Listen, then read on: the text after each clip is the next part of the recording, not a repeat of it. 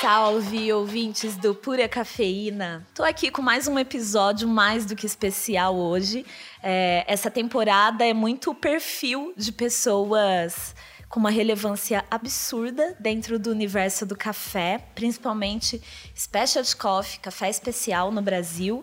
E hoje eu vou falar com meu chapa, Bruno Lobo. O cara tem mais de 20 anos de história no universo dos cafés especiais, principalmente com algo muito complexo que pouca gente domina no Brasil: máquinas. Máquinas de expresso, máquinas de filtrado, moinhos. Então é o cara dos equipamentos de vários acessórios e parafernálias desse rolê. Parafernálias que a gente ama, coisas muito valiosas, mas que se você não domina, para quem trabalha com café, se você não domina, pode ser a máquina mais simples e menos cara do mercado que você vai rodar, meu irmão. Você vai rodar, minha irmã.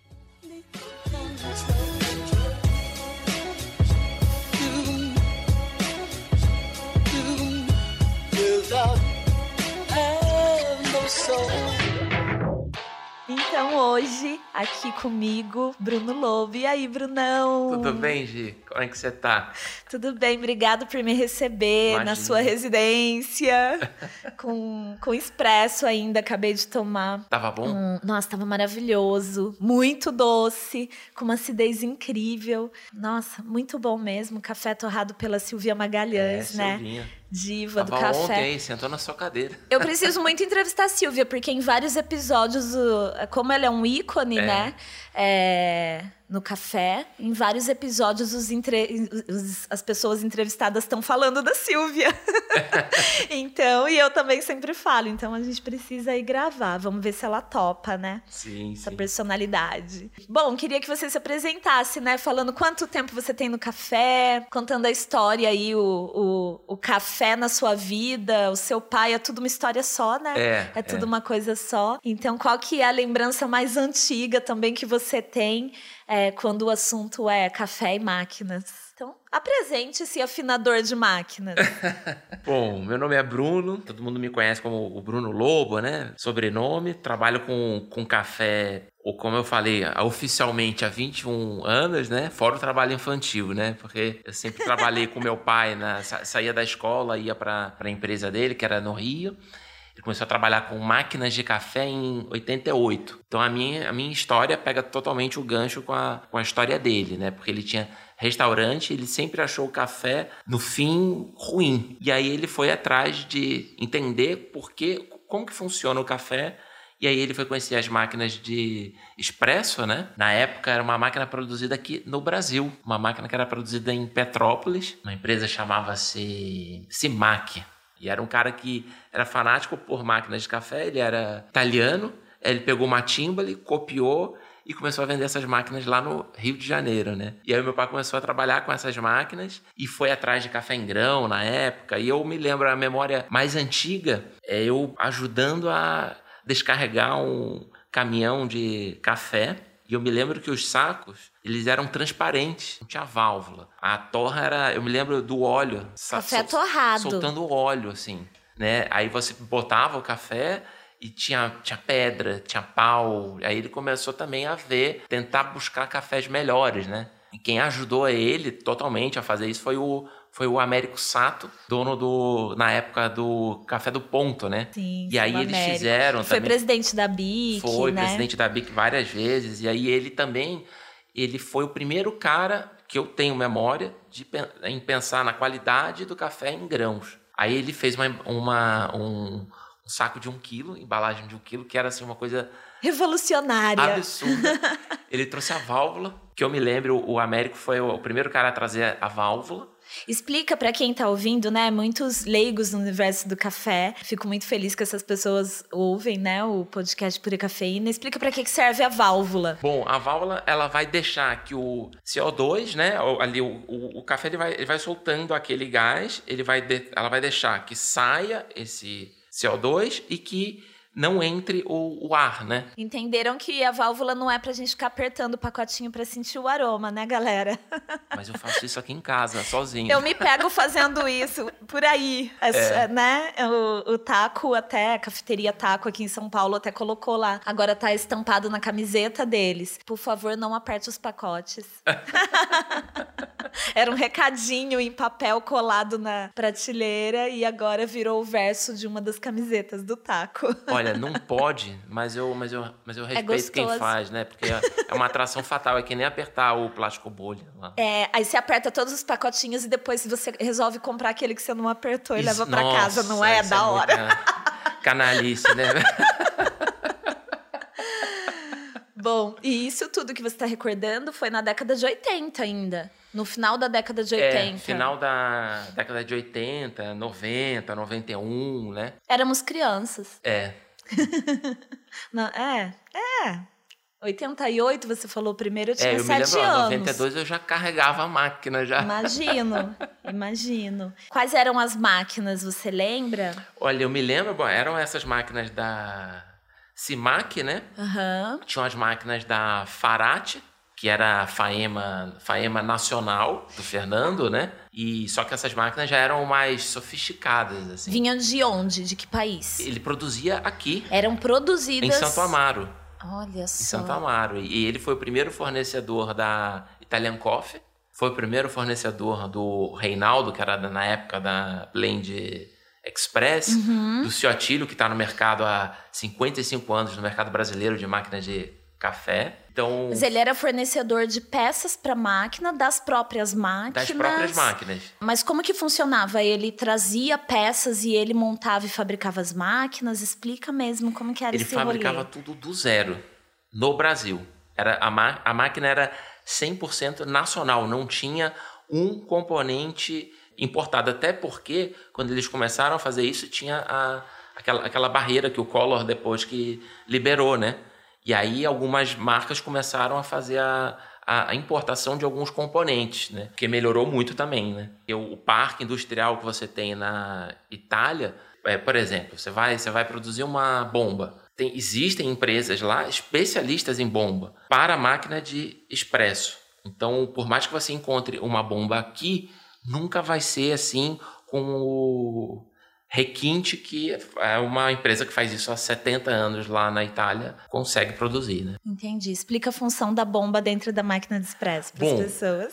A máquina de a máquina de expresso, eu muita gente não gosta, mas eu falo isso que fica mais fácil de entender. entender. É um dispenser de água quente. Só isso. Esquece, tira todo o lúdico, tira toda a parte de sensação, de marca.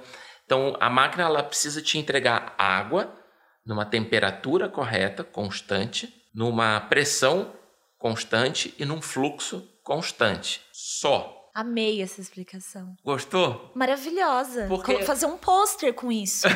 Porque é, o café ele tá é, do, do, lado externo. Sim. Por mais que você. É, e o café você tem como escolher, já já a gente vai falar de moinhos também. Mas a máquina por dentro é sim, isso. Sim, é isso, é isso. Então, Tem toda bomba... uma mecânica ali, né? É, aí, aí só para só pra finalizar o que você, o que você perguntou. A bomba, ela vai te dar a pressão de água. Porque muita gente confunde a pressão da caldeira. Pensa que a caldeira é uma panela de pressão que não sai aquele negocinho em cima. Ela vai pegando pressão, pegando pressão e uma hora ela deixa de esquentar. E aí esse vapor você pode usar para vaporizar o leite. Então a bomba, ela vai pegar, ela vai imagina uma roda de água da, da fazenda, uhum. aquela que fica no laguinho, uhum. é aquilo ali pequenininho que vai pegar a água, vai vai rodar, ela vai pegar a água da rua, aí volta para panela de pressão. Imagina que você tem uma panela de pressão, você tem uma mangueira de jardim em volta dessa panela de pressão. É aí você liga numa ponta, só o fato dela passar por essa panela, ela vai sair na outra ponta quente. Então, quando você dá o flush, que você vai, ou que você vai fazer o café, essa água passa por essa, é, por essa panela e sai na outra ponta quente. Uhum. Só isso, tá? Isso na maior, assim, é um jeito bem grosseiro e lúdico de Sim, explicar. Analogias. Na, isso, na maior parte das máquinas é assim. Uhum. Aí tem o patamar de Deus lá, que são as máquinas dual boiler, multiboiler, que eu acho super legal. É, mas assim, eu ainda acho financeiramente absurdo ainda. Tá. Principalmente no Brasil, né? Principalmente você, no Brasil. Porque ela, essas da... máquinas aí, elas estão com essas novas tecnologias, hoje em Sim. dia elas estão todas fora. Complica e aumenta o custo do nosso café na xícara. Aumenta muito. tá. É muito triste. Elas poderiam custar menos da metade do preço. Por quê? Carga tributária e o maior vilão de tudo, na minha opinião, é a certificação de Imetro. Dificultou muito, dificultou muito, até porque, é, assim, teoricamente, tá? Porque aqui a gente vive num país que existe a interpretação da lei, né? Então, cada um vai interpretar de uma forma. Teoricamente, antigamente uma cafeteria poderia importar a máquina de, de café dela. Agora não, tem o coisa do Imetro, que é uma coisa, para mim é pior que a carga tributária, porque nem que você pague você pode importar. Você tem que primeiro fazer uma certificação. Isso eu acho que o mercado de café especial perdeu muito com isso, muita gente deixou de trazer muita coisa legal. Desde quando que existe essa é, obrigatoriedade Olha, dessa certificação? Porque aí só quem faz só isso. Então, ah, ou você é representante da Timbali ou da La Marzocco ou da Speciale ou e você só trabalha com aquilo, você não pode trazer se você for uma cafeteria e quiser trazer uma máquina. É, você você assim, pela lei, você até você até poderia, né? Ou você pode comprar num representante fora. Então você pode ir numa Expresso Parts e comprar uma máquina lá. E você pode fazer a importação. Aí tem alguma, algumas pessoas que têm, algumas pessoas que trabalham com isso que tem a interpretação. E se você trouxer uma máquina, você vai com, você pode trazer, mas você tem que entrar com algum recurso, mas ficou um negócio meio nebuloso, ninguém tentou, ninguém foi atrás disso. Agora se não tivesse o Imetro, qualquer cafeteria poderia importar. Entendi. Bom, vamos voltar aí para a história, né? Porque a gente já está indo além, muita coisa para falar. Até que momento que essas máquinas eram fabricadas, né, no Brasil? Por que que deixou de ser fabricada? É, como que você viu as mudanças do mercado naquela época, década de 90, antes dos anos 2000? Conta um pouco sobre essa fase da história. Olha, o, o grande, acho que divisor de águas ali na década de 90, acho que foi em 92, quando o Collor abriu as importações. O, foi a VFA, Café Crem, seu Rafael Gil Gil. Seu Rafael Gil Gil, já entrevistei seu Rafael Gil Gil, você acredita, é mesmo? cara? Que legal. Incrível, né? Legal. Corintiano. E aí ele começou a trazer a VFA, né, que não existe mais e tal. É um modelo de máquina. É um modelo de máquina da Espanha que na época, assim, não dá nem para te falar. Era uma máquina que, assim, era linda na época. Era um, muito chocante, assim, a diferença. Eu me lembro que meu pai comprou algumas máquinas dessa e ele comprou do Carlos Augusto da Italian Coffee. E eu me lembro até que o, o selo ainda veio o Café Creme, que o Carlos Augusto comprou do seu Rafael e vendeu pro meu pai no Rio, né? Uhum. Então essa máquina foi assim o divisor de águas. Aí eu vi que as máquinas nacionais começaram a perder assim o sentido porque elas tinham atributos técnicos piores do que as máquinas importadas, né? Então a Simac e a Farate, por exemplo, a Simac por questões técnicas mesmo, ela, ela tinha alguns, eu não gosto de falar que era ruim, Sim. mas era aquela tecnologia para época. Para aquele momento. Isso, né? ela perdeu um pouco o sentido. A Farate era uma, sempre foi uma boa máquina, só que assim, ela tinha uma tinha, tinha a questão estética. Então você olhava uma VFA e olhava uma Farate, né? O cliente já falava, nossa, que máquina linda, né? E tal. Então a, começou a perder mercado aí. E depois começaram a trazer também as máquinas Timbali, né? Foi o Reinaldo, né? Com a Blend Express, era o Reinaldo e o Roberto, né? Eles eram sócios, né? E eles começaram a trazer a Timbali, isso acho que foi em 97 ou 98, uma coisa assim. Uhum. Bastante tempo. Cara, não faz bastante tempo, né? É. Se for, se for para ver o começo dos anos 2000 até agora, é, em 20 anos, foi foram muitas mudanças foram tecnológicas. Muitas. Foram muitas. Né? Em tudo, inclusive em máquina de café. É. Né? Acho que imagina nos anos 90 a gente falar de monodose, de cápsula, imagina? E tinha, né? Tinha, Tinha mas tinha sachê, de sachê, né? O sachê que eu que assim, pelo, pelo que eu li, né, foi o Willy que inventou, né, o sistema Easy, né? E aí começaram a e eu me lembro que tinha um cara no Rio de Janeiro, na década de 90, assim, tipo, comecinho que tinha o sachê. E aí ele legal. fazia o sachê com a marca própria e tal. Puta, e era assim, mas era uma, uma coisa muito, assim, também não tinha uma máquina boa, né? Sim. Mas sim. já tinha, desde a década de Já tinha. 90 no Brasil, né? Sachê era bem mais legal do que cápsula por conta do lixo todo, né? É. Era uma coisa legal, mas tem toda a Papel, história de né? preservação de café e de. Enfim. Nem vamos entrar nesse papo do alumínio, desse rolê todo. E como que era nessa época, no final dos anos 90 e no, no final dos anos 80 e nos anos 90, essas recordações que você tem? E os moinhos? Os moedores? Nossa, os moinhos eram uma piada.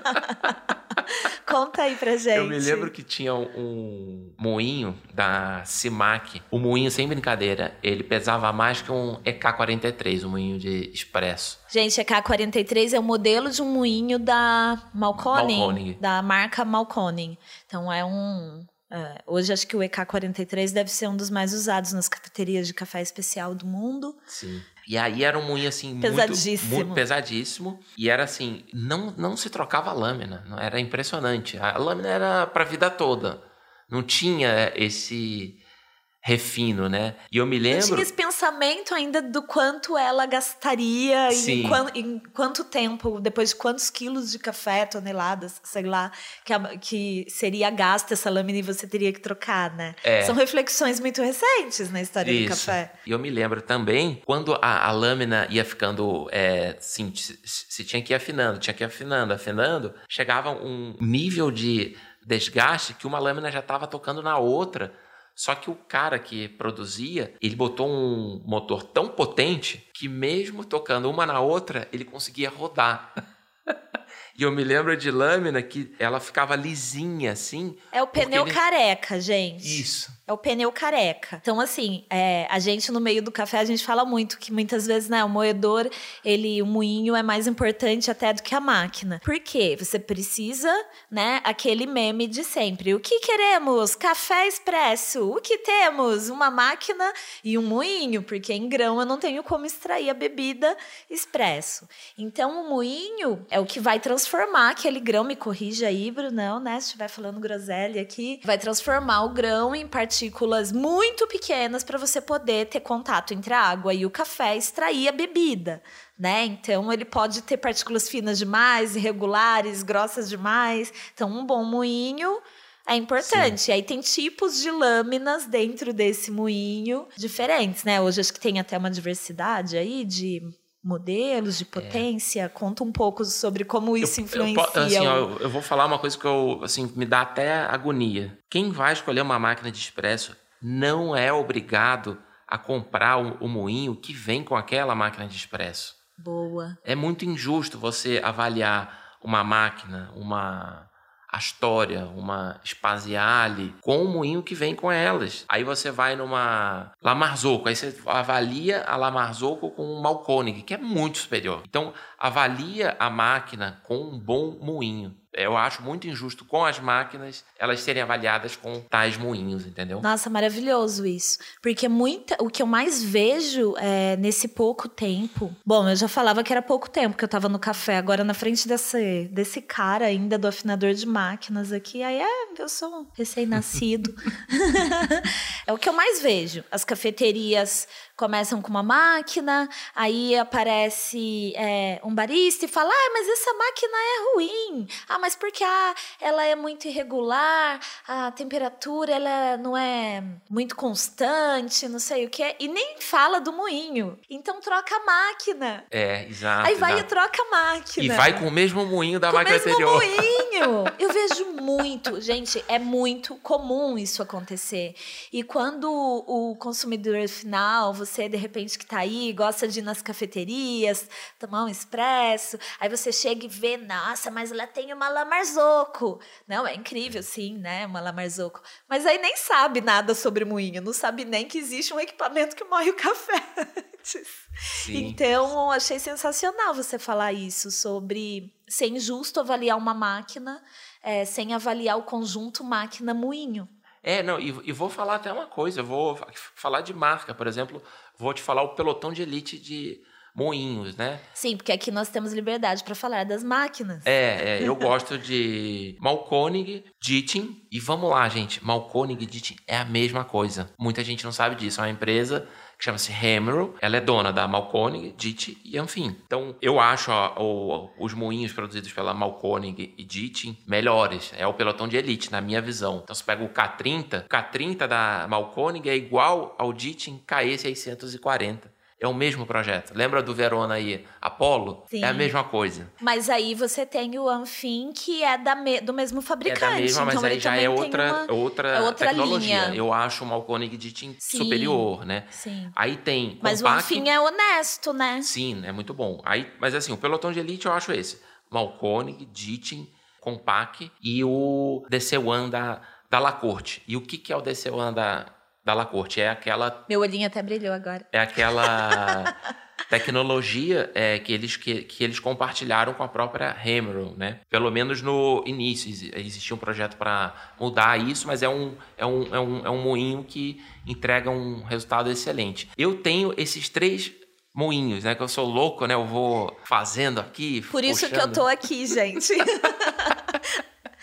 eu gosto muito desses três, assim. É, eu acho que é, para mim não tem nada melhor do que isso, né? Aí num outro pelotão que eu acho que entra ali o Mitos, o Anfim, né? Tem, tem aí a promessa daquele outro Mitos, né? Que eu agora eu não me recordo o nome, acho que é o Mitos 2, coisa assim. Teoricamente ele vai ser muito bom, né? Não testei, não tive contato, né? Tá.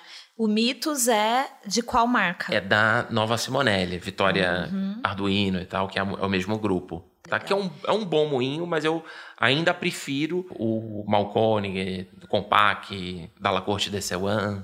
Eu ainda prefiro esses.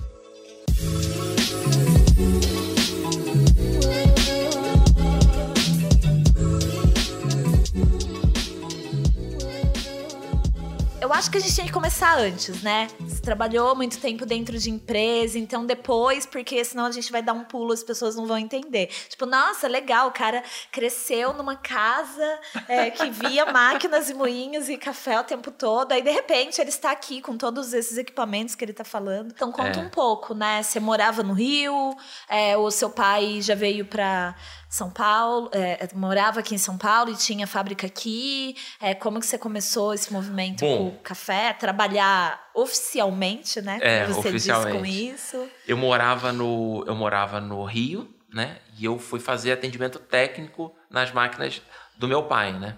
Eu me lembro que o meu pai tinha uma empresa, né?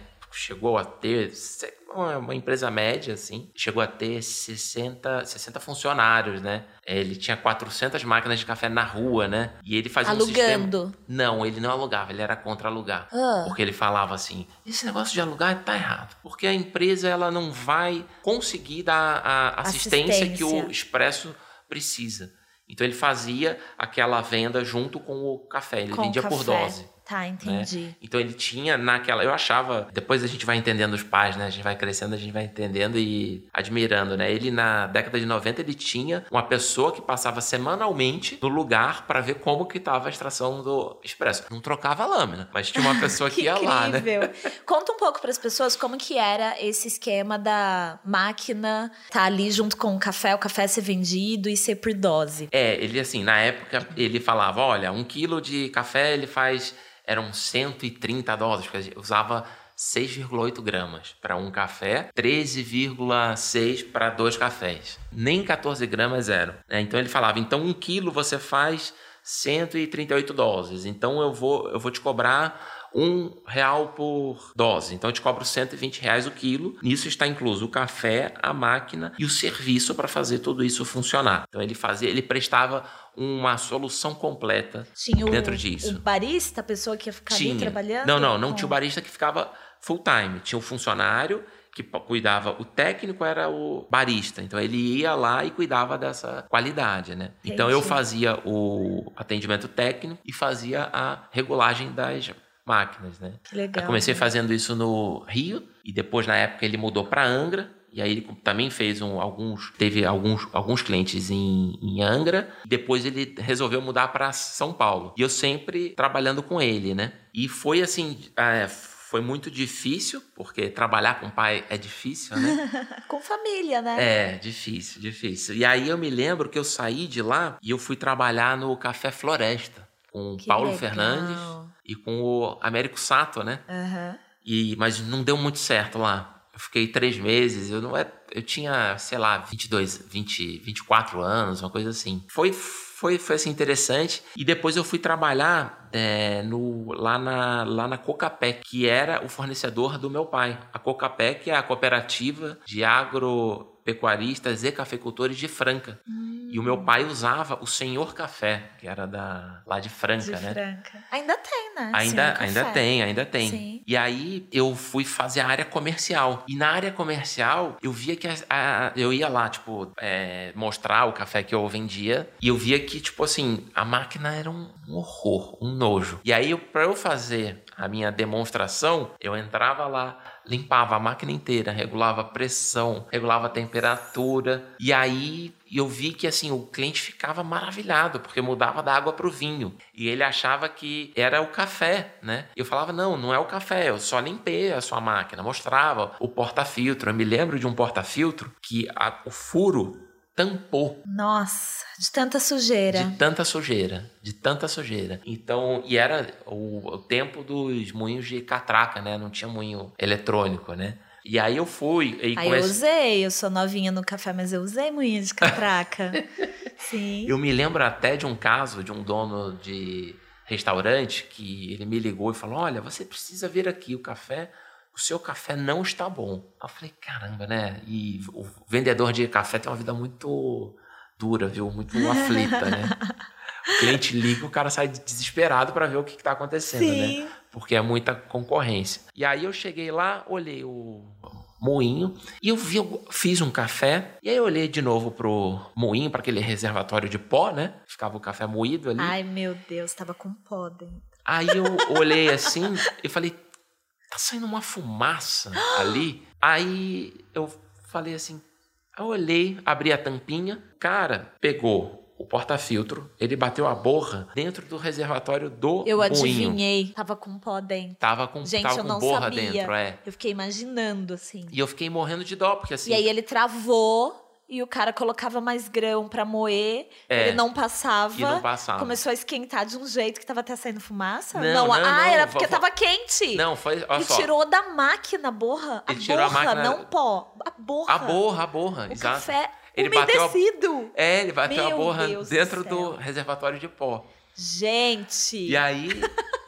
Mas o que eu fiquei mais chocado foi o seguinte, que aí eu conversei com o, com, com o rapaz e eu vi que ele era novo lá. Ele falou, olha, eu entrei hoje, eu nunca mexi numa máquina de expresso na minha vida. Aí eu falei, não, você tem razão. É, aí eu perguntei, ninguém te falou nada? Não, ninguém falou nada, só entrou aí e me falaram, me faz um café. Aí, coitado, ele não tinha culpa, né? Aí nesse dia eu fiquei nervoso, chamei o dono do restaurante, dei um esculacho nele, quase perdi o cliente. Imagina. Eu falei, a culpa é sua, assim, lavei a alma, né? Porque eu falei, não adianta você cobrar, o rapaz não tem culpa, ele nunca Sim. viu uma máquina de expresso na vida, né? Sim. Então eu vi como era nesse mercado, assim, ninguém se preocupa com. Assim, não é que ninguém, vai, é muito comum. Muita gente não tá nem aí, é só um café, entendeu? Eu fiquei É. chocado com isso. E aí, depois disso, eu fui e abri a minha empresa para vender várias marcas de café. Então eu vendia um café da Fazenda Recreio, lá de Poços de. Caldas, na época era o Dona Matilde, né? E aí, putz, não deu certo, aí eu cansei com essa coisa de, de vender café. Eu falei, ah, eu vou, vender, vou voltar para o meu ramo, que é a máquina de café, né? Embora eu tivesse bastante contato com as máquinas de café, eu sempre gostei dessa coisa de novas máquinas, ter o contato, né? E aí eu fui trabalhar na Libermac, né? Com o Léo, com, com o Léo Pasquale. Foi quando eu te conheci. Foi, foi, exatamente. Aí lá eu fazia o comercial, né? Na época da Simonelli, aí logo, aí logo depois das máquinas Cinesso, Kiss, Dalla Corte, né? Era a. Disneylândia das máquinas de café, né? Sim, era muito legal ir lá também Nossa, ver eu me tudo divertia. isso. Eu me divertia E, muito. foi a empresa aí que há poucos anos dominava, né, o mercado aí das cafeterias, alugando os equipamentos É, e vendendo exatamente. também os equipamentos. Fizeram o trabalho. É assim, pra quem queria máquina boa, ou era o Paul, né? Ou era eles, É, né? O Paul, gente, é o representante da La Marzocco no Brasil. O Paul é de onde? Noruega? Alemanha. Alemanha, Alemanha. Alemanha. Ele é alemão, né? Alô? Alex? Tem ele- programação? E ele mora no Brasil, né? E é o representante aí da La Marzocco. E aí, Simonelli era na... E essas outras marcas todas que você falou, era na Pasquale Máquinas lá com o Léo. Abração. Exatamente. Abração Você sabia que uma vez Léo. eu passei um trote no João do Coffee Lab? Eu Ah. me passei pelo Paul. Ele, ele acreditou. e falou, é, assim, ele me ligou e eu, eu atendi como, como o Paul. Falei, alô? João? É Paul da Lamarzoco? Aí ele falou, ai, desculpa, liguei errado, Paul. E pum, desligou. Aí ele ligou na... Agora você imitou o João também, né? Aí ele ligou lá na Libermac, no fixo, e falou: Olha, me dá o telefone do Bruno, porque eu, eu, não- eu acho que eu tenho o telefone errado dele. Esse telefone é do Paul.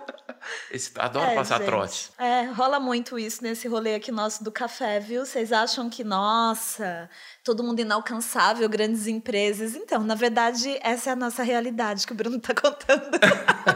Tem umas histórias bem engraçadas. Bom, e aí quando você saiu de lá, você ficou lá quanto tempo com o Léo? Quase cinco anos. Quase É, cinco parece anos. que foi mais ainda. É, todo mundo fala isso. Quando o trabalho é muito valioso, olha só, né? É, parece que faz todo mais mundo tempo. fala isso. É, que legal. Mas é, E- eu, eu tenho, assim, e, e eu saí de lá, mas eu. Uma coisa que eu tenho, assim, eu gosto de muitas pessoas do mercado, convivo com muitas pessoas, né? Tenho o prazer de conviver, né? Eu convivo muito com o seu Atílio lá da Bluker, né? Convivo muito com o Léo. Até hoje a gente, a gente, a gente se fala. Gosto, convivo muito com o Reinaldo agora, que eu tô fazendo, né? O trabalho com a Expresso Arte, né? Então, enfim, eu, eu acho que isso, não sei lá, essa coisa da máquina é muito forte para mim. Sim, tá na sua vida, né? É, É, já tava falando em outro episódio, isso também como o café e a nossa vida se mistura. Quem trabalha com café e gosta muito disso, né? A vida se mistura totalmente. com isso. Não tem, não tem separações. Ah, acabou meu horário, agora eu tô aqui, putz, agora eu vou provar esse café e a pessoa vai na sua casa levar. E eu acho que muitas vezes é essa relação que o café proporciona pra gente que faz a gente segurar aí os trancos também proporcionados pelo café É, porque não é também uma vida fácil, né? Um- um- tem mudanças o tempo todo. E você saiu de lá e você montou, fundou aí a sua própria empresa, foi. né? Que queria muito que você falasse sobre isso, porque é um trabalho muito valioso. Você está em contato com muitos bares e restaurantes pelo primor ali de, de tudo isso que você estava falando, né? Da limpeza da máquina, dela tá é, ser sempre regulada, de ter alguém ali. Queria que você falasse sobre isso, porque a gente sabe que a realidade de bares e restaurantes, você não vai ter uma pessoa ali para ficar cuidando e regulando o moinho e fazendo tudo isso. Então, sobre a importância de ter alguém para prestar esse tipo de serviço, queria que você me contasse a história do afinador de máquinas. É, tudo isso nasceu, por exemplo, o gancho para eu ter essa ideia foi que quando eu, quando eu trabalhava vendendo café, eu via que assim, o, a empresa da máquina jogava a culpa no café, o café jogava a culpa na máquina e o comerciante perdido ali, ele não sabia o que estava acontecendo. E o erro não era de ninguém, não era da máquina, não era do café, era só um ajuste. E o, o técnico da máquina, quando vai lá ver, por exemplo, o dono da padaria liga lá e fala: minha máquina está com problema. Ou o café não está legal. Aí vai lá o técnico. O técnico, ele vai é, muitas vezes, tá? Tem mu- muito técnico bom que já tem uma boa noção de extração. Ele vai ver se os componentes da máquina estão funcionando. né? E ele tem ali, sei lá, sete chamados para atender. Então ele precisa deixar a máquina funcionando. Então o barista tem que regular a máquina. Sim. E o que a gente vê, a realidade é: a pessoa vai lá. Ai, café é tão legal, adoro café. Vou abrir uma cafeteria. Aí ela vai abrir uma cafeteria. Não, porque agora tem uns cafezões e tal. Aí ela vai e compra um café que custa cento e não sei quantos reais o quilo. Aí ela fala, ah, agora eu preciso de barista, né? Aí ela vai contrata uma pessoa para extrair os cafés e que fez um curso de barista. Aí deu um problema, ah, esse moinho aqui tá com problema, porque o café tá ruim. A pessoa vai e liga para assistência técnica. Não, tem que saber regular moinho, meu pessoal. É verdade. Isso é rola, rola muito, né? É, isso é Na muito assistência comum. técnica, você chega lá, não é o moinho que está desregulado. E o cara não tá lá para regular moinho. Ele tá lá para saber se o moinho tá funcionando, se a máquina tá funcionando. É isso, É, né? exatamente. Mas hoje quase todos os técnicos regulam moinho e muito bem, viu? Eu Ó, vejo que que sensacional. É, eu vejo que muito bem. E aí eu, aí eu pensei assim, puxa vida, né? A culpa não é da máquina, não é do café. E depois, trabalhando na Libermac, eu fiquei muito surpreso pelo nível de máquina que eles tinham, que né, pô, eram máquinas lendárias, assim, máquinas boas, né?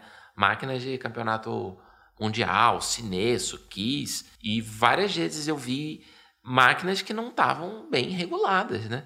Então você pensa assim, puxa vida, quem compra uma máquina dessa domina o assunto, né? Eu vi que em muitos casos não, né? E aí eu pensei, ah, vou montar um serviço. Aí fiquei pensando em me ver esse nome, o afinador de máquinas, né? Que esse é o nome com glamour, né? Mas na, na verdade é o faxineiro de máquinas. Glamour nada, poético. Rende um belo documentário, né? E Nossa, aí- imagina. Eu comecei também, mas um passo antes disso, eu comecei a. Eu tive essa leitura. Pô, a máquina é um dispenser de água quente, né? Como que você mede, né? E lá na. É, entra nos brinquedos que eu falei no começo do programa. É, e lá na Libermac eu conheci o protocolo do WCE, que é o Campeonato Mundial de. É o World Coffee Events, né? Que é a organização responsável pelo WBC, que é Sim, o Campeonato Mundial de Baristas, né? gente. É, quem dita ali regras, parâmetros e tudo mais para os campeonatos de barismo. Isso. E existe ferramenta correta para você medir. Qual que é a ferramenta? Teve um cara que chama-se Gregory Scase, que ele fez o Scase, que é um porta-filtro, é um filtro não, não, não é um porta-filtro, é um filtro duplo, uma camada preta de plástico e uma, uma restrição de fluxo que simula a, a extração de café. Sim. No meio disso tem um sensor de temperatura ligado a um termopar. O que que é um termopar? É uma chavinha profissional que você encaixa num leitor. Qual que é o leitor que você tem que ter? Você tem que ter o Fluke 522, que é a marca do leitor, que é o termômetro. É um termômetro que tem um tempo de resposta de 0,2 segundos. Então, Nossa. se você assoprar, ele já Muito mede na hora sensível. a temperatura. Então, essa ferramenta é para você ter a métrica de como que você vai é, medir a temperatura da sua máquina. E aí eu tive outra grande surpresa também. Quanto custa um brinquedo desse? Olha, o leitor custa R$ 2.500, tá? O- É mais em conta do que um refratômetro. Um refratômetro daquele É, mesmo para café. sim. É mais em conta. coado e tal. E a sonda, é, o leitor você acha aqui para comprar. Tá? A sonda você acha na Expresso Parts. Você entra lá, Case, e aí eu tenho as duas sondas, que é a sonda para 58 milímetros e a sonda para 53. E aí você só vai mudando o naked, que é aquele porta-filtro sem fundo, né? Sim. O naked, gente, é. Deixa eu explicar para leigos. Uma máquina de expresso tem ali o. Vou falar, vão me matar, né? O buraquinho de onde sai o café.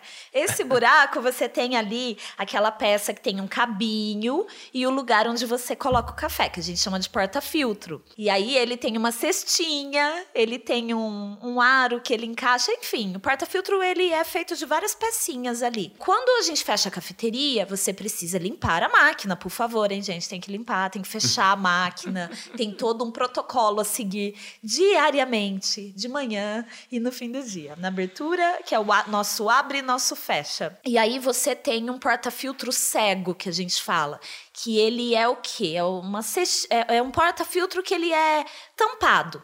Então você vai encaixar ele sem café, mas tem um detergente específico usado para limpeza da máquina, com um pouco de água, e você vai colocar ele ali e essa água não vai cair. Ela vai ficar, imagina um funil sem o buraco para passar água, só Sim. que com o caninho ali do funil mais curto. Basicamente é isso. Então, aquela água com detergente, ela vai ficar ali dentro e no outro dia você depois de você, mesmo na hora do fecha, depois de passar muita água quente por ali, por onde normalmente sai seu café. No outro dia, você precisa fazer uma extração e descartar normalmente, ou mais de uma, antes de começar a provar esse café para você descartar resíduos desse detergente. No caso que o Bruno está falando, é como se fosse um porta-filtro cego, só que ao invés dele ser cego, é, ou seja, tampado ali, ele vai ter uma borracha e esse termômetro e todo esse é, esses acessórios que ele está falando para medir então a temperatura real Sim. da água e não a temperatura. Imagina você pegando aquela água que sai, que passaria pelo café e colocando um termômetro e medindo. É, vai dar uma discrepância absurda Sim. da temperatura real da água no momento que ela vai passar pelo café. O café que está nessa cestinha dentro desse porta-filtro e compactada. Acho que também fica mais fácil para as pessoas saberem o que que é o naked. Você vê muito no Instagram. Muito. Pinterest e baristas Instagram. Segurando os dois, pra- é, simulando um óculos, assim. Aham. Aquilo ali é um porta-filtro naked, né? Cada máquina tem um encaixe. Tem ali aquela lateral, a franja, né, do porta-filtro, né? Que você tem um, tem um ângulo. Então você tem que comprar. Eu tive. Eu tenho praticamente todos os naked que encaixam em Simonelli, Lamarzocco, Dalla Corte, Sinesso, Kiss. Tem, por exemplo, o porta-filtro da Lamarzocco encaixa na Sinesco, encaixa na Kiss. O da É quase universal. é, quase universal. Então, o porta-filtro da Simonelli encaixa na Faema, encaixa, acho que na. Não, na História não. Enfim. Então, Isso daí, gente, é coisa que você não aprende normalmente em cursos de barista, tá? é, Vocês não podem tem. contratar o afinador de máquinas para saber sobre isso. E aí. É, e aí eu tive uma surpresa assim absurda, né? Porque eu vi que todo mundo tinha um medo de. Porque assim, com essa ferramenta, é, eu comecei a ver a realidade, né? Né? Foi muito legal, foi muito engraçado, porque tem- eu tenho uma máquina minha, tem um monte de máquina, né? Que eu vou fazendo rolo, assim, né? eu, eu gosto de ter a máquina para desmontar ela, para testar, para ver como é. E eu descobri que uma das máquinas que eu tenho, ela, putz, ela, ela variava numa extração 10 graus. Nossa. Aí eu até brinquei, né? Eu falei, ah, acho que variação de temperatura é uma palavra muito forte, né? Mas Ah. na mesma extração. Na mesma extração. Aí eu falei, ah, acho que ela não é que ela varia, ela tem um perfil de temperatura. Ah, você criou um nome bonitão aí pra. Pra... Transformou um problema numa característica apenas. É, exatamente. e aí eu comecei a Mas ver. sabendo disso, você consegue ter domínio sobre a extração. Sim. E aí, vendo isso também, eu vi que o maior problema das máquinas na rua não é temperatura alta, é temperatura baixa.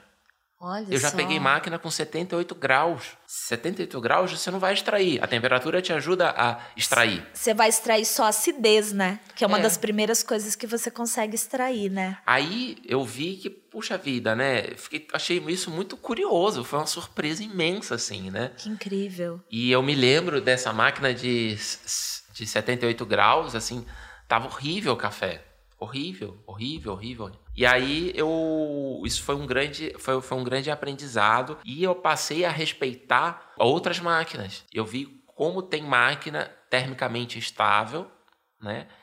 E me deu o insight para os moinhos de café também. Que a gente só avaliava. Ah, muita gente fala, ah, putz, não gosto da Astoria. Pô, mas vai, avalia uma história com Malcone. É outra experiência totalmente diferente. Que assim, né? A história normalmente é um aluguel que, ou para você comprar, que eu imagino, não sei, perguntando, que ela vai ser mais em conta, perto de algumas outras máquinas, e o Malcone vai ser mais caro. E parece que a pessoa é, que tá ali na cafeteria fica querendo priorizar o valor da. É, a máquina ser mais cara, tudo bem. Né? Mas o moinho ser mais caro, não. É, exatamente.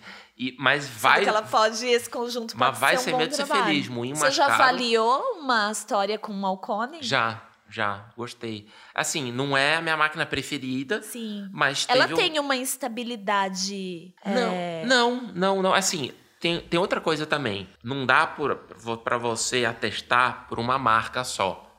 Tá? Precisa de modelos diferentes. É, você tem. Porque, Tá. assim, dentro da mesma gama, de, na, na mesma fábrica, elas têm caldeiras diferentes. Algumas têm caldeira em pé, caldeira deitada, o que muda muito a dinâmica térmica. O que eu vi em geral é máquinas com caldeira maiores, elas têm ali uma estabilidade térmica muito superior. Mas como tudo no café, tá? Em geral, não Em é geral, regra tá. Depende, né? Que é a palavra que mais quem trabalha com café escuta. Depende. Eu, eu dou meus cursos para consumidor final e aí uma hora depois eu, normalmente, eu, 40 minutos, uma hora depois de curso eu falo, e agora está aberto o Festival de Dependes. Porque as pessoas acham que vão sair cheias de receitas. E aí tudo, ah, mas depende. Então, por que que depende? Porque dependendo, ah, por que que depende? Então, é, café coado, né? Sim. Pessoal, ah, eu como no café. Tá, mas vai depender o tipo de material que você tá colocando no seu café para saber se vai ser uma cerâmica e vai estar mais quente por mais tempo, se é tecido, um pano, coador de pano e a água já vai passar por lá e não vai ter tanto, não vai aumentar tanto a superfície de contato entre água e café. Então, simples É. café coado. Ah, mas eu só quero um café coado. Tudo bem, mas se você quer conversar sobre isso cientificamente falando, tem muitos dependes, né? É, e um expresso, então, meu uma- Deus. E uma coisa que muita gente não pensa é o material usado na construção da caldeira. Porque se você tomar um café num copo de vidro, um copo de papel, um copo de plástico, vai interferir na sua experiência. Percepção, sim, né? com certeza. O material usado interfere muito. Isso é. Então, por exemplo, tem máquinas assim que elas são. Aí outra coisa que eu aprendi também. Tem máquina termicamente estável que não tem uma boa extração. Aí eu.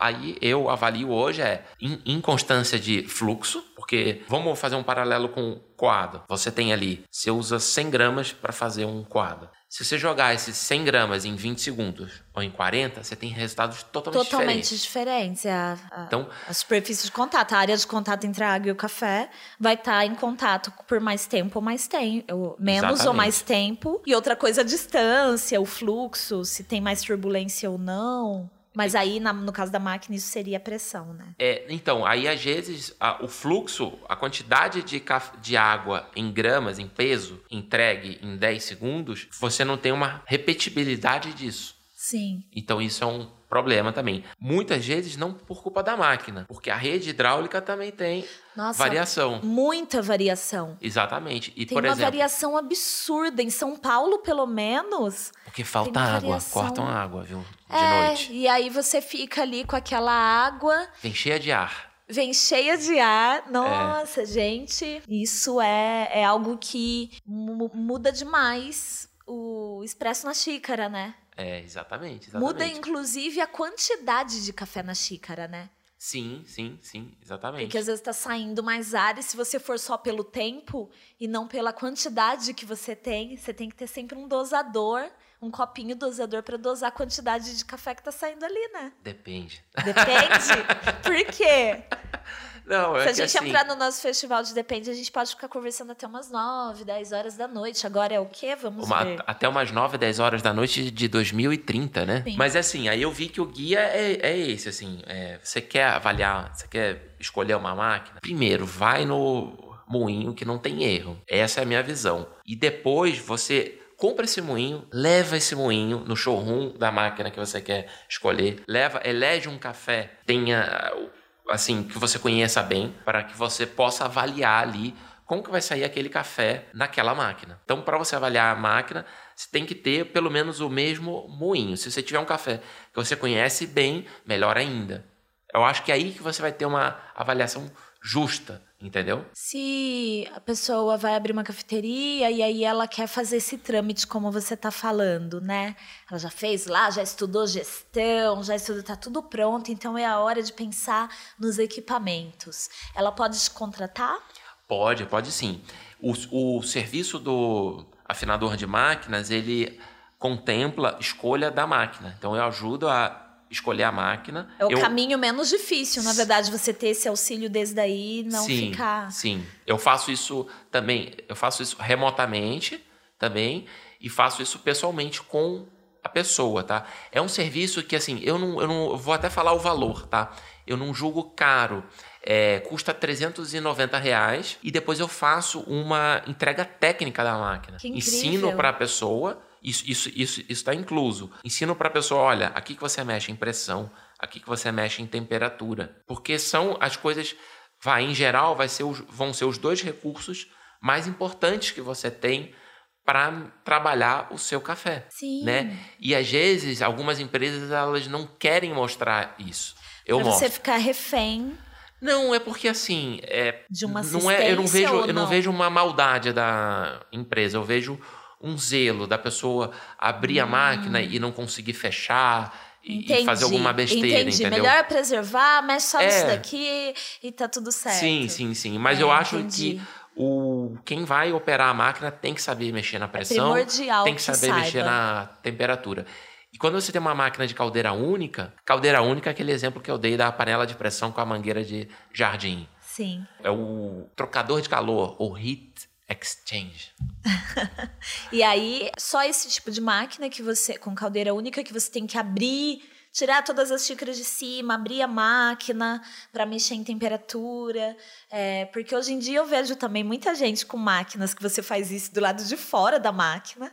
Mas que não sabe fazer. Então- fala um pouco sobre isso, sobre o que, que a gente tem no mercado hoje. Bom, vou falar do que mais tem, tá? Tá. Que é o pressostato. O que que é um pressostato? O pressostato é uma pecinha que é uma mola com parafuso fenda. Aí você, aí você aperta esse parafuso, esse, esse, esse pressostato está ligado através de um cano na caldeira. A caldeira ela é totalmente fechada, ela vai esquentando, ela vai dando pressão, pegando pressão.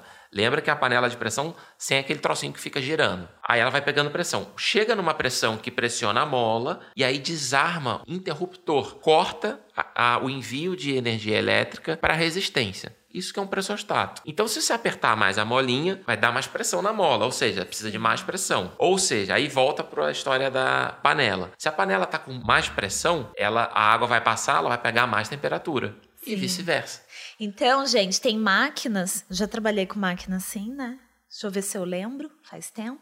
Ah, tô em São Paulo. São Paulo é Karate Kid, né? Tira o casaco, põe o casaco, tira o casaco. Então, um dia começa muito quente e aí o movimento da cafeteria. O dia anterior foi frio. Sei lá, 15 graus em São Paulo, o dia inteiro todo mundo de casaco. Chega na cafeteria, o café tá gostoso, tá saindo ótimo, quentinho, tá frio, aquela bebida maravilhosa, saborosa, regulei meu moinho, não me deu muito trabalho esse café hoje. No dia seguinte, 26 graus, 10 horas da manhã. Então aumentou mais de 10 graus a temperatura. Eu chego lá, coloco meu café, o mesmo café que eu usei no dia anterior, mesmo grão, né? Vou lá, provo a primeira extração para saber já para onde que eu vou ali para regular o moinho. Nossa, nada dá certo. Cara, tá- tem alguma coisa errada, tá calor pra caramba, será? Mudou o café? Não, gente, não foi o café.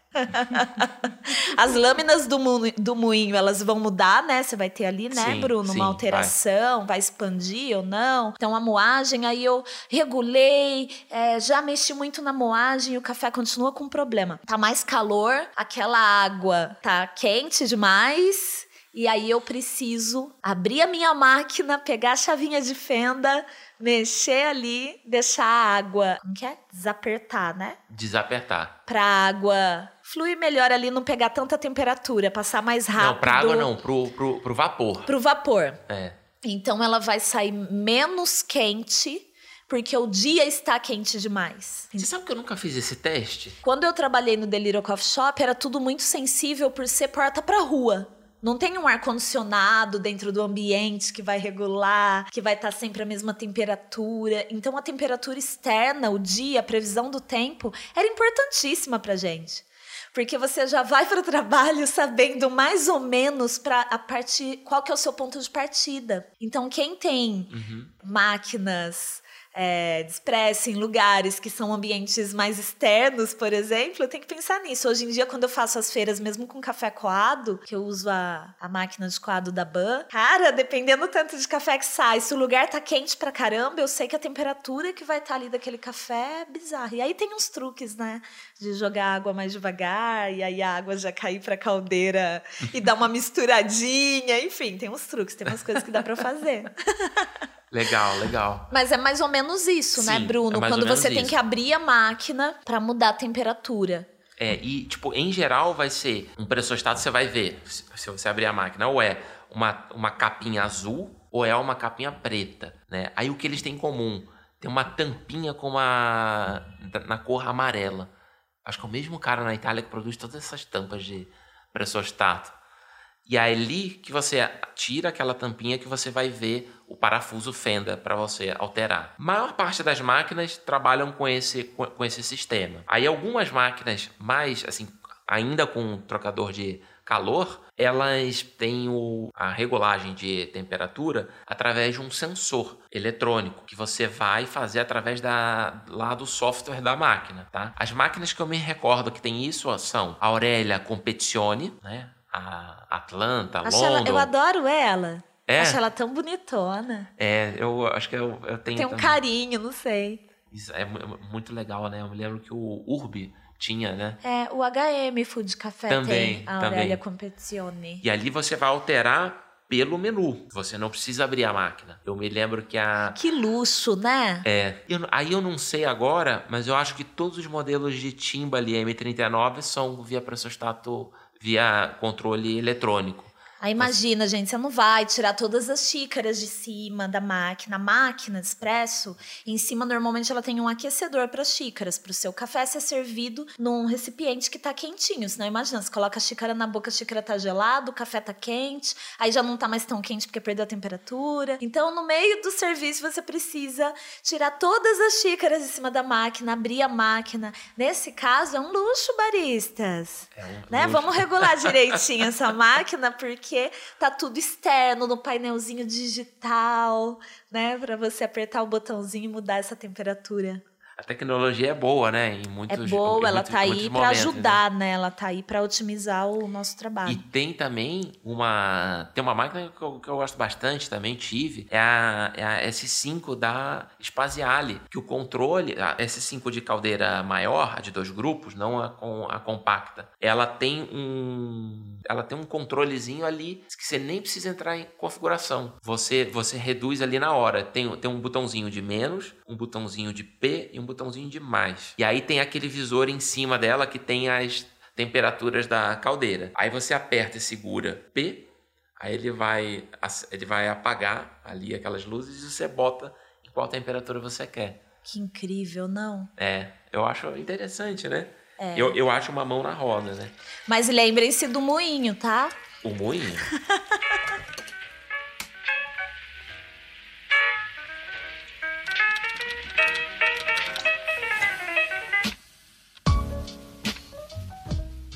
Hallo aus Brasilien. Hier ist Saskia Ferreira. Trink Kaffee und hör pura cafeína. Oi do Brasil, aqui é a Saskia. Beba café e escute pura cafeína.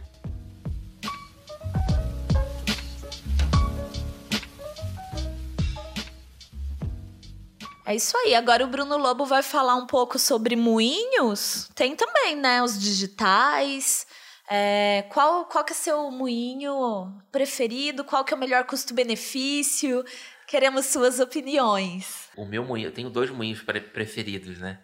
Tenho aquele que você viu, que você tomou aqui o café, que é o Ditin KR 805, que é um moinho que ele tem lâmina magnética. Ela não Como é tem... é isso? É um imã que prende a lâmina, não é um parafuso. Que eles, eles entendem que se você tiver um parafuso, pode acontecer de você não apertar igual, que nem uma roda de carro, que você tem que apertar Sim. igual os lados. Né? E isso pode dar uma diferença na sua moagem. Então eu acho que o. De um lado ele pode estar mais apertado, porque assim, gente, imagina duas lâminas, né? Um círculo, né? É, uma um roda. círculo, uma roda, um parafuso de cada lado. Tipo, um de um lado, outro do outro lado. Aí se você aperta mais, é, você vai regular a moagem e de repente esse parafuso, um de um lado vai apertar mais, outro menos. Quando o grão do café passa no meio, um vai ficar mais quebrado, mais moído, o outro vai ficar menos. Então você vai ter uma moagem bem irregular, sim, né? Sim. Legal. Então eu gosto muito do resultado dele, eu acho fantástico, assim. Todas as, assim, já, já, já fiz testes assim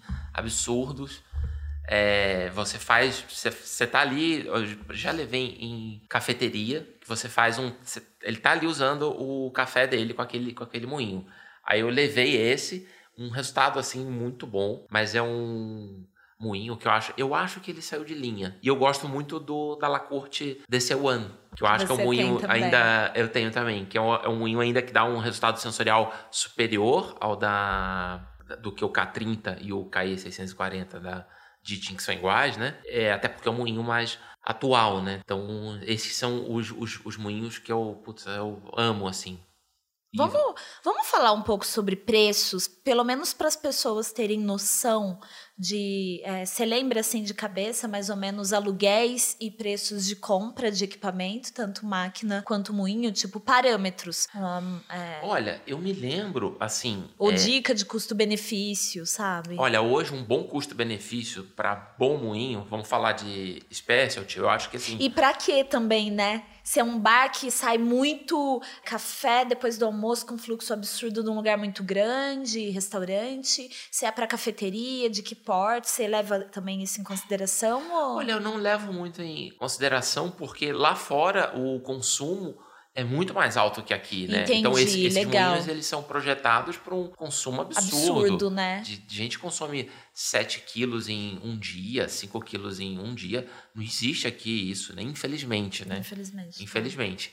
Então, por exemplo, eu me lembro que quando eu trabalhava lá na Libermac Pasquale, esse moinho DC1, ele era vendido, eu acho que a 18 mil, uma coisa assim né? não, tinha, não tinha aluguel. Né? É difícil, eu não, não conheço uma empresa que aluga só o moinho de café. Então tem essa dificuldade, né? Você precisa alugar a máquina e o moinho. Exatamente. Aí, ah. o, se você quiser um moinho desse com outra máquina, você tem que comprar. Pelo, hum. pelo que eu vi até então. Mas eu acho assim o, o investimento mais importante da cafeteria é o moinho. Tá. Eu acho o mais importante. E aí tem também o Malconiger, né? O K30, que eu gosto putz, bastante, né? Eu não sei quanto. Eu acho que hoje esse moinho deve estar em torno de 14, 15 mil. Uhum. Né? A gente está no final de 2019, bom lembrar. É. E tem o E65S, né? Que é o lançamento da Malconiger, que é um moinho legal também. Tem o. Aí eu não sei quanto, quanto que vai custar, que eu acho que também vai ficar na casa dos 13 mil, uma coisa assim.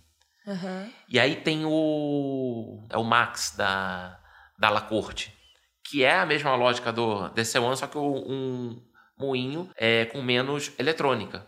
Na verdade, com eletrônica quase, quase zero, tá? É, vai ter me, o mesmo motor e lâmina, ou seja, sensorialmente você vai ter o mesmo resultado. Mas na prática ele não tem a tecnologia já que o outro para manusear, por, né? Isso, porque o DC-1 ele tem um, uma, uma identificação automática de porta-filtro de uma ou duas doses. Ele já sabe qual que é o porta-filtro, você só encosta ali. Gente, é incrível. É incrível. ele tem um, ele tem um coolerzinho que vai é, resfriar a, a temperatura ali de onde fica o motor e ali Você de onde evita a lâmina esquentar. Isso, e tem um alarme de temperatura de lâmina. Também. Nossa, que legal. Então ele mede a temperatura do café que está sendo moído. Tá, porque para leigos, né, a, a temperatura da lâmina vai alterar o sensorial do café. Então, de repente, Sim. você tem um puta movimento na cafeteria, a lâmina tá quente demais.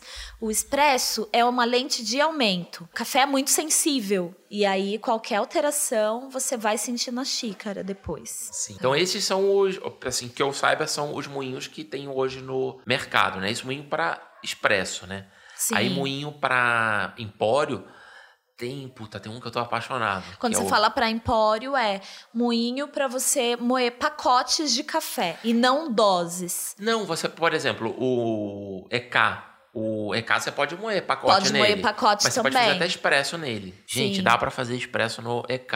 As cafeterias têm, às vezes, um EK e não fazem um microlote no expresso. Dá para fazer. Então, dá para fazer, mas na prática você precisa ter dois moinhos, né? Porque você tá lá com o expresso regulado o moinho Sim. do expresso regulado. E aí chega alguém querendo um pacotinho de café, você não pode moer no mesmo moinho. Não é que não pode, é que você vai ter que ficar regulando o dia inteiro e você vai gastar mais café para regular e ficar provando. É, né? mas você consegue ter uma regulagem aproximada, assim. Por exemplo, quando você chegou, eu tinha acabado de fazer um coado. E eu fiz um expresso para você Mas você sequência. é o afinador de máquinas.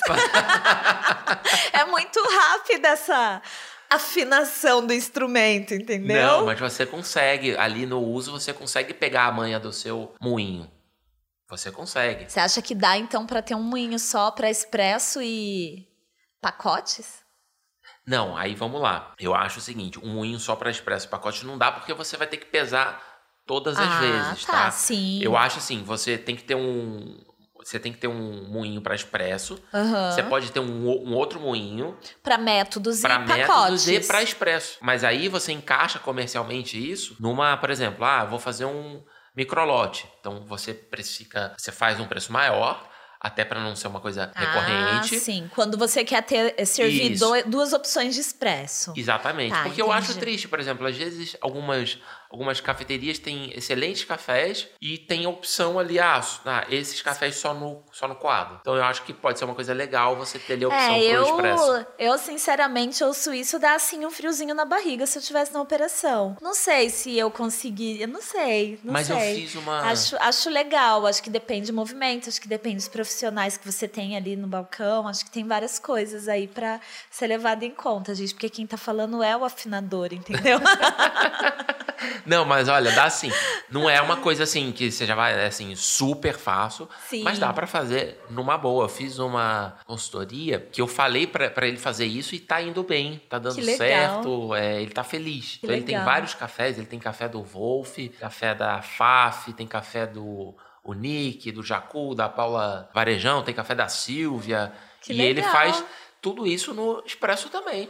Tá. Lá no EK43 dele. Ah, então, e, e me conta um pouco, era o EK43 que você ia falar? Ah, é, Você é. fala moinho pra filtrados e pra pacotes? Isso, então aí dá pra eu usar fui- eu também pra expresso. Eu fui lá na, fui lá na, fui lá na Pasquale e aí o, o- eu testei lá o Ditin 804 Sweet Lab. Aquilo é de caiu, caiu o cu da bunda, meu Deus do céu.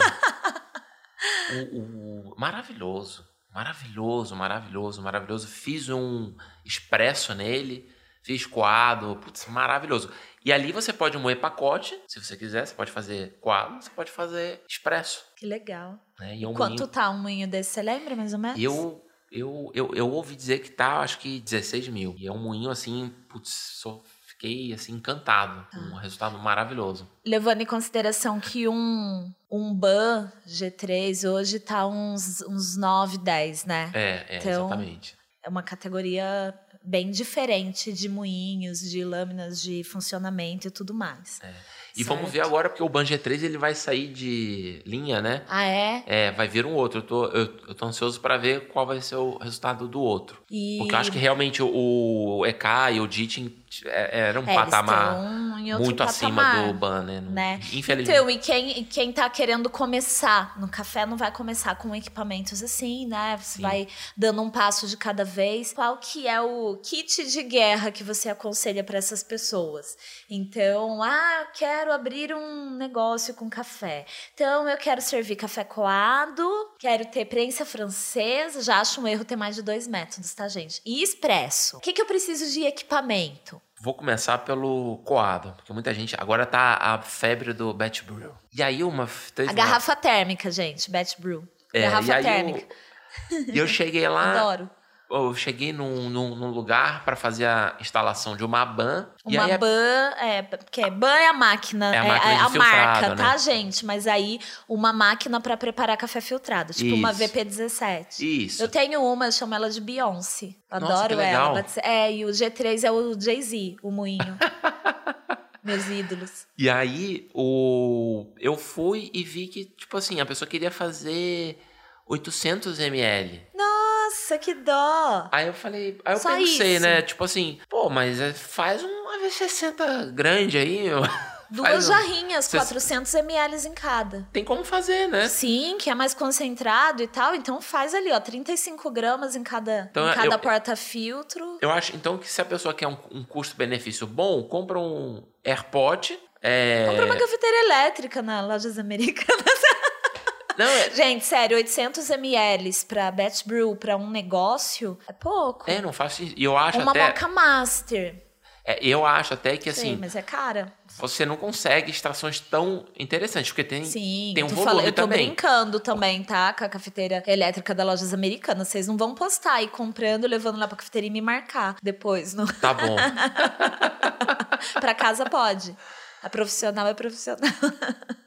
É, então, faz ali num V60, é, num Elita, no que for, desde que você é, domine todos os dependes que a gente sempre fala, né? Você pode Sim. escolher aí o seu método e coloca numa boa térmica, né? Tem toda uma tecnologia também das garrafas térmicas, o AirPot, que aí não é garrafa térmica, é outra coisa. Dá para gravar um episódio só sobre isso, né? É. Chamar lá o Luiz Salomão curte falar sobre isso. É verdade, ele. é verdade. E, e aí você não precisa de uma máquina que a capacidade dela é para fazer 2 litros de uma vez de filtrado.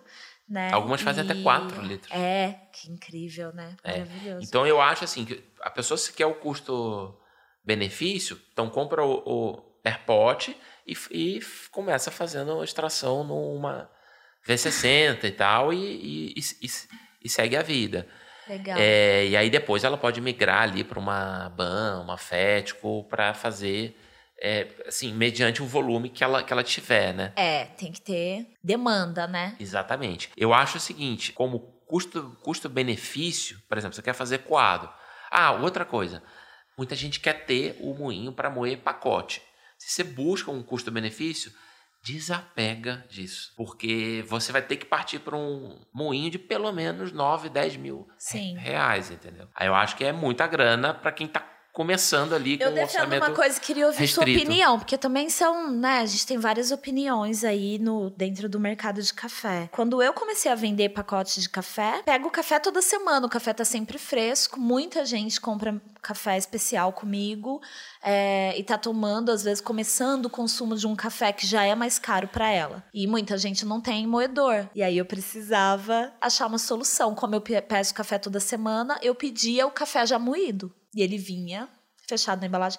Vai ser a mesma coisa? Jamais. Vai ser diferente. Mas para quem tá começando e não tem moinho, essa pessoa já tá consumindo um café com mais qualidade. E aí, quando eu pegava microlotes, aí eu moía em doses homeopáticas no Incor. Essa é era a minha realidade. Ficava de madrugada moendo de pouquinho em pouquinho. Começava a esquentar a lâmina, eu parava. Começava a esquentar a lâmina. Por quê, gente? O Incor é um modelo do moinho da marca Baratza, que ele é para dose não para pacote, né? Exato. Hoje em dia tem lá um G3 da Ban e aí eu moo na hora, uhum. no dia da entrega. Mas era a opção que eu tinha. Qual que é a sua opção para quem quer moer, é, vender pacote no começo da carreira aí? Olha, você pode ter um eu sei porque eu trabalhei com o moinho da Baratza, né? Eles uhum. pediam para você moer até 80 gramas por vez. Tá. Então, se você vai fazer isso, então você pode fazer a moagem de até 80 gramas por vez. E aí você não vai aquecer, né? Uhum. O problema é o aquecimento da lâmina e do motor, né? Sim, se eu tiver que moer dois pacotinhos. É, agora se você, por exemplo, você, você comentou que você pedia moído, né? Sim. Uma coisa que eu gosto de falar é, barista é uma muito mais uma atividade intelectual do que física. Então, eu acho legal isso que você fez, porque você promoveu uma melhora. É, na verdade, as pessoas elas começam a comprar e elas já começam a ver uma diferença na qualidade do café. E aí rapidamente ela adquire um moinho, mesmo que seja um trituradorzinho, Sim. né? De cento e poucos reais, duzentos reais, porque um, um Encore, que acho que é um dos modelos mais simples, né, da barata, você vai gastar uns 1.200 a 1.600, não sei. Então, a pessoa costuma comprar um moinho desse e já percebe também um, um, moinho de uns 200 reais que ela já começa a ver a diferença do moído que ela comprava. É. Então não precisa ser tudo de uma vez. Assim também como quem tem o comércio, não precisa ser tudo de uma vez, precisa, porque a gente exatamente. tem que pensar numa sustentabilidade, né? E comprar equipamentos no Brasil é muito caro. A gente estava falando da máquina de filtrado. Ah, então eu quero. Às vezes eu vejo pessoas que nem têm a demanda e ela vai gastar é, cerca de 3 mil, é, 2.500, 3 mil com uma máquina de coado, fora os filtros. E ela nem tem ainda demanda de gente para estar tá ali pedindo café coado o tempo todo. Eu também vejo uma possibilidade de, ah, eu não tenho tanta demanda, eu não vou começar com expresso, eu vou começar só com café coado, porque eu tenho uma, um buraquinho aqui na parede, na rua, e aí eu quero ter uma máquina. E aí você vai investir ali uns 2.500 3 mil numa máquina de filtrado e vai conseguir oferecer para bastante gente. Aí você tem a, o problema das bebidas com leite, né? Porque também isso cancela você ter um cappuccino, ter um macchiato, ter é. um. Então, enfim, é muita coisa para pensar antes de escolher fazer um curso de barista porque você quer ter uma cafeteria. É verdade, é verdade, né? né? Acho, eu, eu aconselho muito um papo com o Bruno, consultá-lo antes de, de, contratar o Bruno Lobo para escolher a máquina. No começo do seu sonho de ter um negócio, já bater um papo, contratar ele por hora aí para ter uma conversa sobre é, opções sustentáveis para o tamanho do seu negócio. É, porque eu vejo muita gente que acaba fazendo uma escolha que, putz, gastou mais do que é, gastou à toa, entendeu? É, gastou exatamente. à toa, sim. Então, aí, quando você cai na máquina de expresso, você pega muito, isso é muito comum. Porque aí as, as pessoas, eu brinco que muita gente escolhe pela quantidade de luz que tem a máquina, né? Quanto mais frufru tiver, é a, aquela... Eu acho muito bonita a linha da La Marzocco, né? Esse...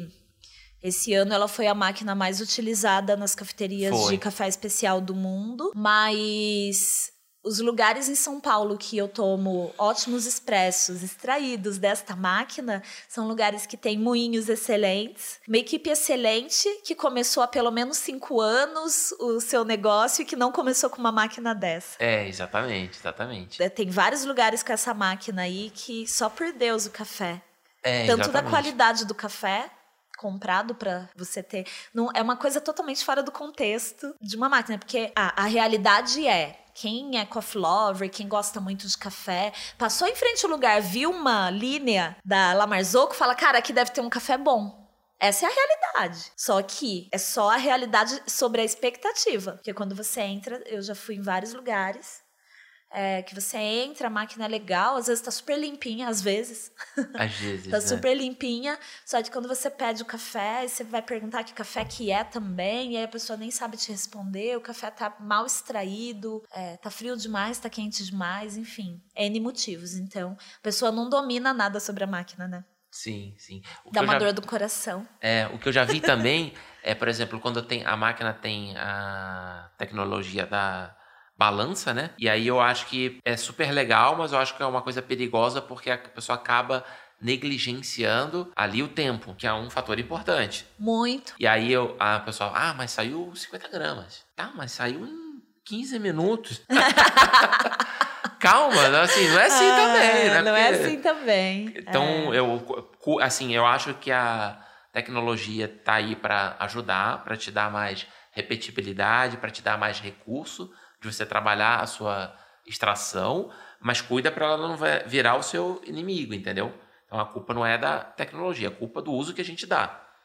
Tá? Então cuida com isso. Aí voltando para o que você para que, que a gente estava falando como custo-benefício, eu acho o seguinte: então você pode fazer esse sistema de comprar o AirPod, que você pode ter o, ali o café da garrafa térmica, aí você cai na máquina de expresso. Aí eu penso muito, nossa, dá um jeito de comprar um moinho bom. Aumenta é, o volume, gente. É, dá um, é, não sei, dá um. para ouvir isso. Dá um, putz, é, pelo amor de Deus, pede um, pede um dinheiro para alguém faz uma rifa, faz, faz alguma coisa, mas compra pelo menos um bom moinho, entendeu? Desses que eu falei, Malconic, Ditting, Max, DC One, tal, essa galera aí, que já é um resultado que eu acho assim muito bom. Se você não conseguir isso, assim, foge assim, alguns moinhos eu acho que você tem que fugir, né? Eu não gosto daquele moinho cunil, mas é, é pouco usado hoje, é, não vejo mais. Teve uma época que era bem usado. Moinho ceado,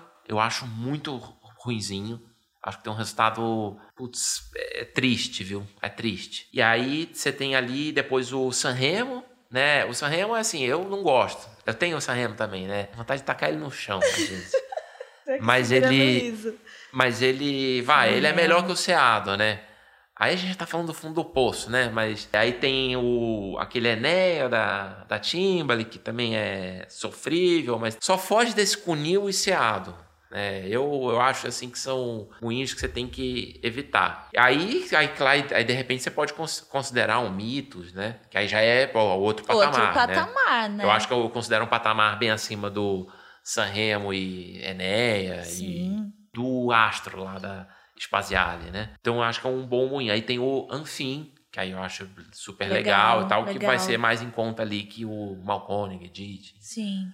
Isso, se possível. Aí depois, bom, beleza, não tenho condição de comprar. Maravilha. Você procura uma máquina que pelo menos que tenha algum desses moinhos como opção. Vai da pesquisa, vai de cada marca, assim, tem que bater perna, tem que pesquisar, entendeu? Você acha que tem lugares suficientes para atender a demanda de venda e locação de máquinas no Brasil hoje? Tem lugares suficientes, mas eu acho que assim, falta uma, acho que boa vontade do público também com essas com essas marcas também.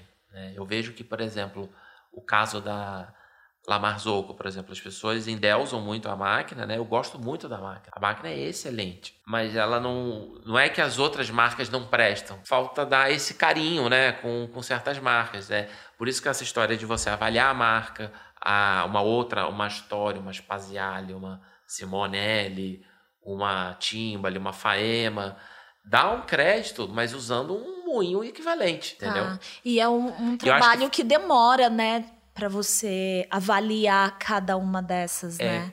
E por isso, e por que, que eu te falo isso? Existem marcas dentro dessas outras marcas que eu te existem modelos de máquina dentro dessas outras marcas que eu citei que tem máquinas de alta gama boas. Então eu já vi cafeterias que começaram com uma, com uma máquina e aí melhorou de vida, aí foi para uma La Marzocco, que é uma máquina excelente, mas como se não tivesse uma outra máquina boa na Simonelli, como se não tivesse uma marca boa na, na da La Corte, na História, na Timbali, entendeu? Sim. Então, por exemplo, uma máquina que eu, que eu gosto muito, né? E muita gente é, é totalmente diferente, por exemplo, uma Timbali é, de entrada para uma Timbali M100. Timbali M100 é perfil de pressão. Pensa, perfil de pressão concorre com Mod Bar, concorre com Cinesso. Que demais. Concorre com Slayer. Ah, tudo bem. Aí as pessoas falam, ah, mas uma Timbali.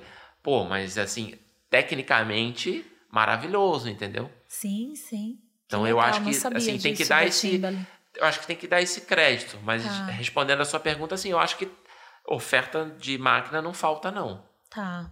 Legal. Falta falta oferta de moinho. Hum. Isso falta. Bruno, eu tô vendo muita gente é, em São Paulo, não sei em outros estados, mas né, eu fico aqui na minha bolha. É, desculpa aí a galera, a galera que ouve o podcast em outros estados, mas vejo uma galera em cafeteria usando a Vega, a uhum. marca, máquinas da marca Vega. Eu nunca usei, então eu não uhum. tenho também como avaliar, né? Queria que você falasse. Você conhece? Você conheço, chegou a usar? Conheço, por exemplo. É, que aí, linha que ela tá e que é, patamar que ela tá. É né, importante assim avaliar. Tem a Vega de entrada e tem a Vega multiboiler, né?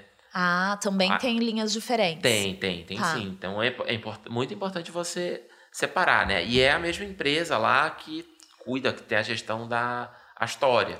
Então, dentro ah, da Astoria é do mesmo também. grupo. Isso, tem a mesma. Tem a máquina de entrada e tem a máquina de alta gama também. Por isso que eu vejo muita gente que começava com a história começando com Vega, porque é do mesmo grupo. E aí, assim, eu particularmente eu não gosto muito do resultado. Ela tem uma, até uma a de entrada tem até uma estabilidade térmica até que OK, por ser uma máquina de entrada. Aí entra naquela coisa da liga do material, né? Não acho, um, enfim, eu não acho as, o resultado das extrações satisfatório assim na minha avaliação. Uhum. E tem um agravante assim da questão do moinho. Aí o moinho que, normal, que normalmente eles mandam, eu acho que é o moinho que deixa a desejar mesmo. Que então, moinho que é? Eu, é, o, é o Seado. Ah, é um dos que você falou aqui é, no programa que para você é o pior. Então, se a pessoa tem uma condição boa, navega, eu acho tá. que ah, avalia a possibilidade de comprar um outro moinho, pode até comprar um Sanremo, que eu acho que vai, é, embora eu não goste, acho que vai ser superior. Acho que é tá. uma, acho que é uma, acho que é uma opção. Eu vejo que a Vega tem um atendimento assim maravilhoso, né? Então tem, tem, tem uma condição, eles facilitam muito a vida de quem quer ser cliente. Eu vejo que eu tenho um atendimento maravilhoso, né? Mas eu acho assim, o, esse, eu assim, para uma máquina de entrada, eu não acho das melhores assim, não. Então, o ideal é comparar quanto custa então a multiboiler comparando isso. com outras máquinas. Isso, isso. Né? Isso, Já ser um ponto de partida. E, gente, principalmente se você vai trabalhar com café especial. É o que eu estava falando, sobre toda a sensibilidade do café, sobre você já estar investindo em um café que tem um outro valor, sobre o que você quer é, oferecer, sobre onde você quer estar na cena do café no Brasil. Né? Então, tudo isso tem a ver com qualidade né? Sim. Tem a ver com um café na xícara. É isso, tô adorando aqui entrevistar o Bruno Lobo nesse episódio do podcast. Nossa, é um aprendizado, né? Eu acho que esse episódio a galera vai ouvir com um caderninho ali do lado para anotar, porque tá rico demais. É um conteúdo que a gente não tem em outro lugar.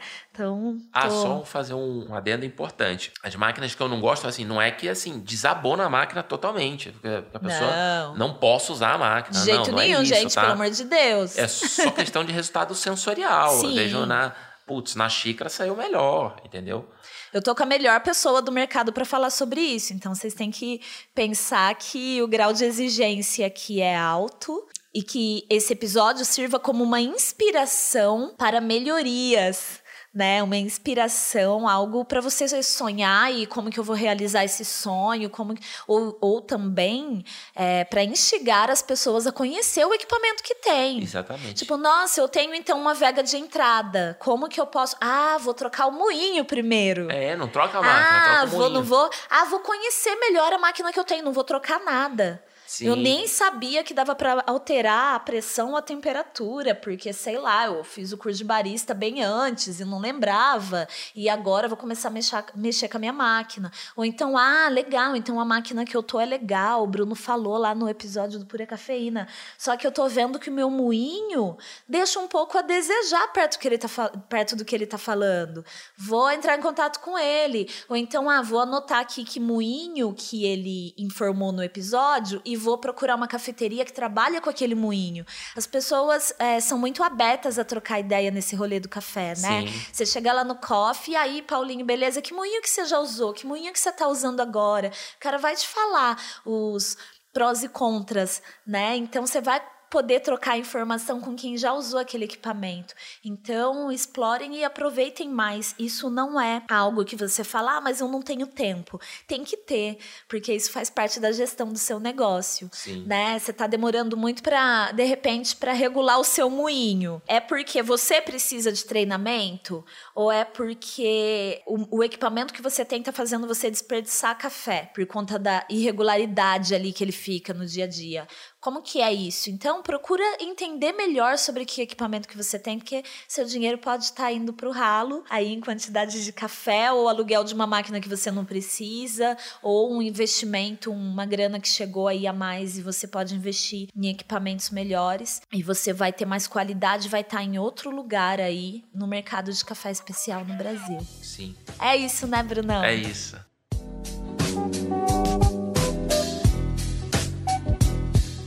Isso aí, Bruno Lobo, afinador de máquinas. Vamos fazer um bate, bate Vamos, pronto? vamos Máquina superautomática, sua opinião? Ah, não compra não. Expresso ou coado? Depende do momento. Legal. Eu acho que tem um momento que eu tô afim de tomar um coado. Né? Ah, pá, tem muita gente que fala assim, pô, mas o Bruno só gosta de expresso, né? Mentira! É, é eu, eu, ouço muito isso. Mas eu, é que eu acho que às vezes você vai na cafeteria, às vezes eu acho que você paga muita grana num quadro que tá assim, ok. Eu acho a relação custo-benefício eu acho um pouco. Legal, legal. Cafeterias de Minas ou de São Paulo? Ah, todas são legais. Uma memória inesquecível com café. Putz, uma memória inesquecível foi quando eu tomei um café com o Fabrício Cid, que ele veio ao Brasil. O Fabrício Cid, o vice-campeão mundial de baristas, o mexicano, que tem aquele, tem aquele é, Bigode bigodão, que faz uma né? curva. E, tal. e eu me lembro que ele veio fazer aqui uma apresentação da La Corte e a gente tava usando um café da Wolf. Inclusive, eu tava achando assim, putz, esse café tá ok, assim, né? E ele fez um café para mim. É, quer dizer, primeiro eu fiz um café para ele, né? Audácia, né? E aí ele fez um café na, na sequência que ele mudou seis variáveis ao mesmo tempo. Uau! E foi um café assim, absurdo. Um os melhores cafés da minha vida. Tava absurdo. Foi uma coisa. Quando foi isso, mais ou menos? Isso foi acho que 2014. Foi, foi, foi impressionante. Que momento. Foi impressionante. Né? É, fora o Brasil, um país. Putz, Brasil, mas. Viajadão!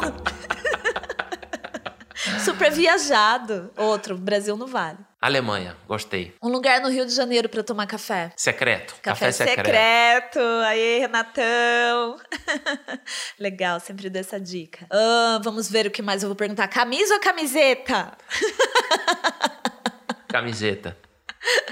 Camiseta. E música. Eu sei que você é um puta apreciador de música. Já tive o prazer de pegar carona com você pra Semana Internacional do Café com uma trilha sonora incrível. Então queria uma uma dica de um disco pra galera ouvir. Um disco pra uh, ouvir enquanto você toma um café. Nação Zumbi. Uh, Afro-Ciberdelia. Maravilhoso. Chico Sainz. Que legal. E isso não vale como dica, gente, porque a dica Bruno vai dar agora. Uma dica pode ser um lugar para comer, um disco para ouvir, um livro para ler, uma pessoa para conhecer, o que você quiser. Bom, a dica que eu dou pro mundo do café, questiona tudo. Tem uma palavrinha que as pessoas me falam, ah, tal máquina é legal. Aí eu pergunto, por quê? Aí a pessoa não tem argumento nenhum, muitas vezes, né? Então você, ah, te falo, isso aí é legal? Não, legal. Considera, mas questiona e avalia. Maravilhoso, questionem tudo. Isso aí. Vou colocar em letras garrafais aqui na descrição. Dica do Bruno Lobo. demais, demais, Brunão. A dica que eu vou dar, você gosta de pão? Eu gosto de pão. Cara, para mim pão e café demais, né? Eu já dei dica de padaria esses dias e eu vou dar a dica da Fazemos Pão. É uma padaria que tem na rua Simão Álvares, em Pinheiros. Tá aí o endereço na descrição e o Instagram também deles. Eu amo e tem nos aplicativos de entrega de comida também, então quase nunca eu consigo ir lá. O brioche é assim, parece uma espuminha na boca derretendo, de tão leve que é. E tem pães incríveis e eles têm uma coisa que eu amo lá, que é um brioche recheado com uma, tipo, um creme de chocolate chocolate e casca de laranja, que é dos deuses, assim, é arrebatador, é uma das melhores coisas para comer que tem. Então, fazemos pão, é minha dica de hoje. Compre o meu café, compre um pão lá e seja feliz. Felicidade é o que importa, né, Brunão? Sim, exatamente. Isso aí, gente. Muito obrigada, Bruno. Nossa, Imagina. muita emoção, cara, Posso fazer uma consideração você. final? Pode, pode. Olha, quando você vai escolher uma máquina, qualquer máquina, seja um carro, uma máquina de café, um celular. É legal você ter como referência uma marca. E se você pode, se você quer aquela marca, tudo bem. Mas tenta questionar também, tenta avaliar, ouvir as outras opiniões, as outras ideias. De Eu quem já isso... usou e de quem e deseja de... uma de marca quem... daquela e, não, e, de quem assim, trabalha com aquilo. É, né? eu vivi Entende muito lado mesmo. de eu trabalho com tal marca. Vai lá, escuta a pessoa, testa, avalia. É importante isso. Muito importante mesmo. Legal. Valeu a dica, Brunão. E um agradecimento aí mais que especial ao patrocinador desse programa, Nescafé Gold, essa linha que eu acompanhei aí um pouco do desenvolvimento, né? São cafés com uma qualidade bem legal que tá aí na gôndola dos supermercados por um preço muito democrático para quem tá começando a se aventurar ou para quem já se aventura no universo de café de qualidade no Brasil. Nescafé Gold patrocinou este episódio. Muito obrigado.